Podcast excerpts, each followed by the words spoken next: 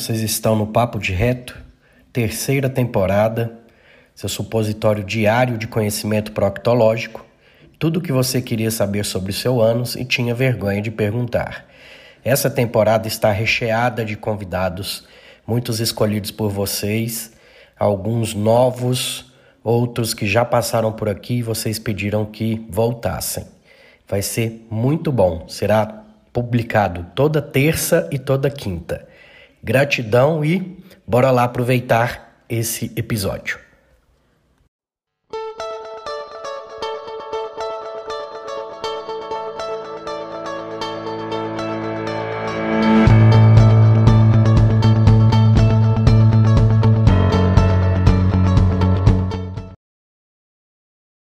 Ah, boa noite. Nosso tema é sobre a hidratação e em relação à introdução. A água, ela é a chave da vida. Ela é o meio de transporte do organismo para nutrientes, gases e produtos de degradação de vias metabólicas. Além disso, todas as reações ocorrem em meio aquoso. Logo, as propriedades físicas da água, elas vão auxiliar na homeostase é, térmica do organismo por meio da condutância térmica e do calor latente de vaporização. O equilíbrio da água e dos eletrólitos é crítico para o funcionamento de todos os órgãos e certamente para a manutenção da saúde geral. Então, a, água fornece um meio para as reações químicas é, dentro da célula, sendo essencial para a manutenção de adequado volume sanguíneo e, desse modo, para a integridade do sistema cardiovascular. É, a capacidade do organismo de redistribuir a água dentro dos seus componentes, eles vão fluir, minimizar os efeitos do déficit de água.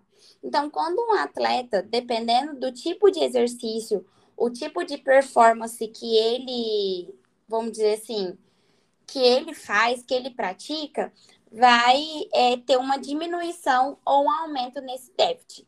Então, vai ser prejudicial para ele quando ele não ter essa regulação de forma adequada para ele, certo?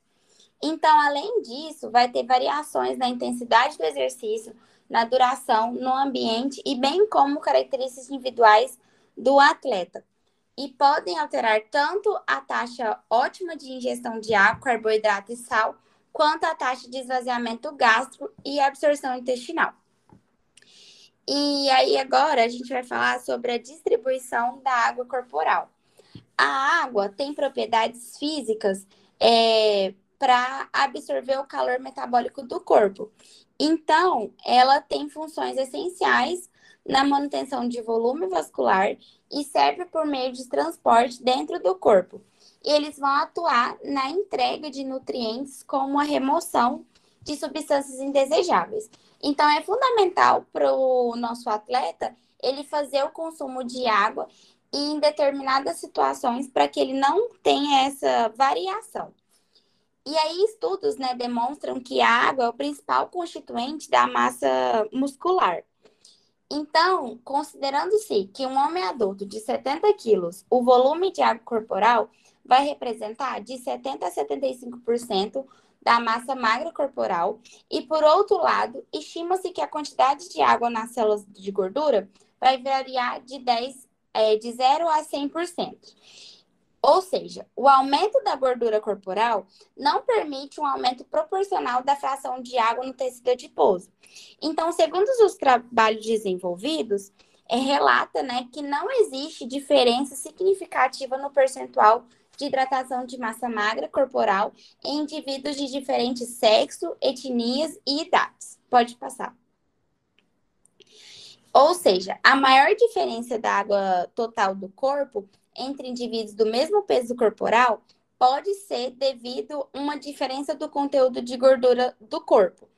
E as mulheres, elas vão apresentar o melhor percentual do que os homens, sendo que as mulheres, elas vão apresentar 50% e os homens 60% do peso corporal total. Com o envelhecimento, o conteúdo dessa água total do corpo ele vai estar tá menor, né? Porque a gente sabe que idoso vai perdendo, é difícil tomar água, essas coisas. Então, para ele, vai sempre perder essa água total do corpo, devido ao envelhecimento. Provavelmente, isso é decorrente né, do melhor conteúdo de massa magra corporal e de maior percentual de gordura corporal ocasionados né, pelo avanço da idade, e isso acomete principalmente as mulheres. Ah, em relação aos nossos atletas. Sim. Então, os nossos atletas, o que, que acontece? Dependendo do tipo de atividade física que eles fazem, é, eles vão ter é, diminuir esse alto nível de células, né, de água corporal, e aí eles vão ser prejudicados ou não devido à atividade física que ele, é, que ele compete. Então, é, quanto maior a quantidade de massa magra corporal e baixa gordura corporal, altos níveis de glicogênio muscular o, o nosso atleta vai ter. E maior, os maiores níveis de glicogênio muscular, eles apresentarão, consequentemente, maior conteúdo da água em razão do, da pressão osmótica exercida pelos é, de glicogênio dentro do sarcoplasma do músculo. Então, a água corporal ela vai estar distribuída em diferentes compartimentos. A maior proporção da água ela é aproximadamente 53% da água total, é, água corporal total. E eles vão encontrar dentro das células e dentro dos compartimentos intracelulares. Já 32% da água vai estar localizada fora da célula, ou seja, extracelular. E 15% do restante são considerados insignificantes em termos de exercícios e equilíbrios hídricos. Então, elas vão estar localizadas no espaço transcelular, que estão presentes nos ossos, nos olhos, nos fluidos cérebro-espinhais, trato gastrointestinal e o tecido conectivo. Pode passar. Os fluidos extracelulares, eles são, eles estão com, é, compartimentalizados nos espaços intersticiais, que são localizados entre os tecidos, intravascular também, que é a porção plasmática do sangue, que corresponde a 75% no espaço intersticial e 25% no intravascular. E nesses compartimentos vão ocorrer as trocas dinâmicas entre os fluidos que irão refletir no nível de hidratação celular. Em relação aos fluidos intracelulares, vai depender do gradiente osmótico. Então, vai acontecer a osmose, que a água vai atravessar da membrana de uma região com menor concentração de solutos para uma região de maior, na tentativa de igualar essa diferença entre os meios intra e extra. As moléculas de água, elas vão conseguir passar livremente de um compartimento para o outro, devido né, à sua estruturação. Por outro lado, existe uma permeabilidade seletiva dos solutos e as principais íons extracelulares, que são o sódio, o cloreto, enquanto os principais íons extracelulares de potássio e o magnésio. Embora os dois compartimentos apresentam concentrações de solutos diferentes, as bombas celulares ajudam na movimentação da entrada e saída dos íons e fluidos nas células para manter o equilíbrio hídrico e eletrolítico. Tá, então o que, que é os eletrólitos? Os eletrólitos, eles são monoval, é, monovalentes, que a gente está falando do sódio, do potássio e do cloreto. E eles são responsáveis pela osmolaridade. Osmolaridade é o número de moléculas em solução por quilograma de águas dos fluidos corporais e sua distribuição dentro do corpo vai determinar o volume extra e intracelulares é, desses fluidos, né? E aí o processo de trocas de íons, de tanto de sódio e potássio, eles vão ocorrer na membrana. E eles vão envolver enzimas que são responsáveis pela maioria das concentrações de sódios por meio extracelular e por meio intracelular. Esses valores, eles vão va variar. Como a gente pode ver no slide, o extracelular é, é 142 e o intracelular é 160. A exata composição iônica do fluido intracelular, ele pode variar um pouco entre os diferentes tipos de células, pois sabe-se que na maioria da, da concentração de sódio pode ser encontrada as células que estão envolvidas na secreção ou na absorção de, é, de sódio, como nos túbulos renais, no trato gastrointestinal e nas glândulas sudoríparas e lacrimais.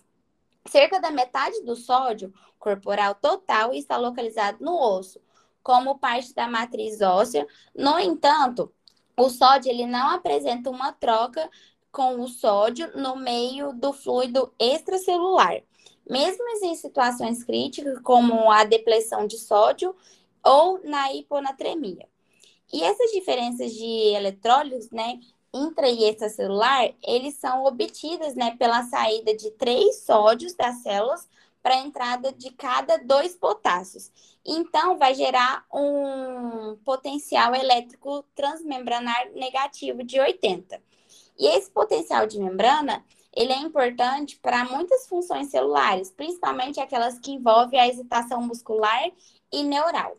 Então, assim, o sódio cloro íon está localizado predominante no meio extracelular. Entretanto, ele não é absorvido pelo osso.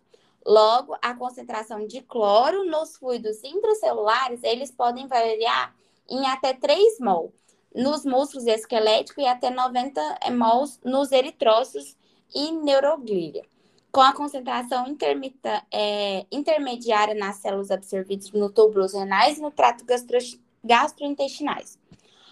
Nos eritrócitos, o cloreto tem um papel importante em relação ao transporte de dióxido de carbono pode trocar. Não, tá certo. No dióxido, é, dióxido de carbono pelas enzimas inase carbo, é, carbônica.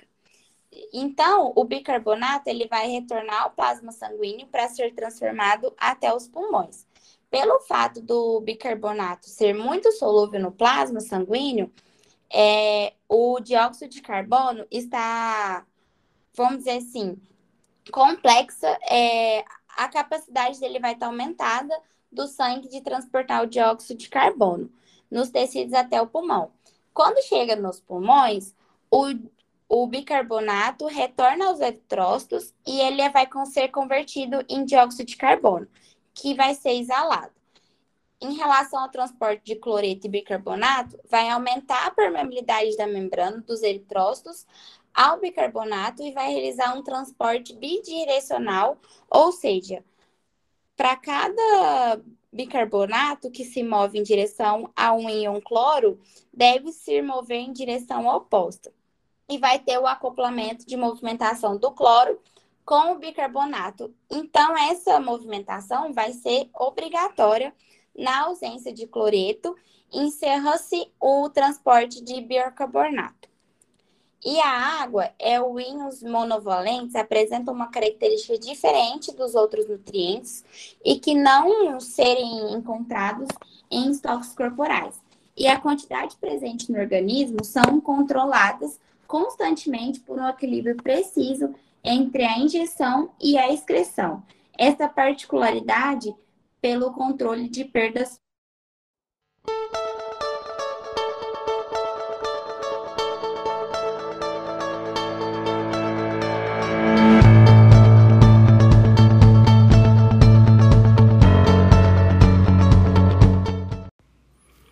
Esse foi mais um episódio desse ano. Espero que tenham gostado.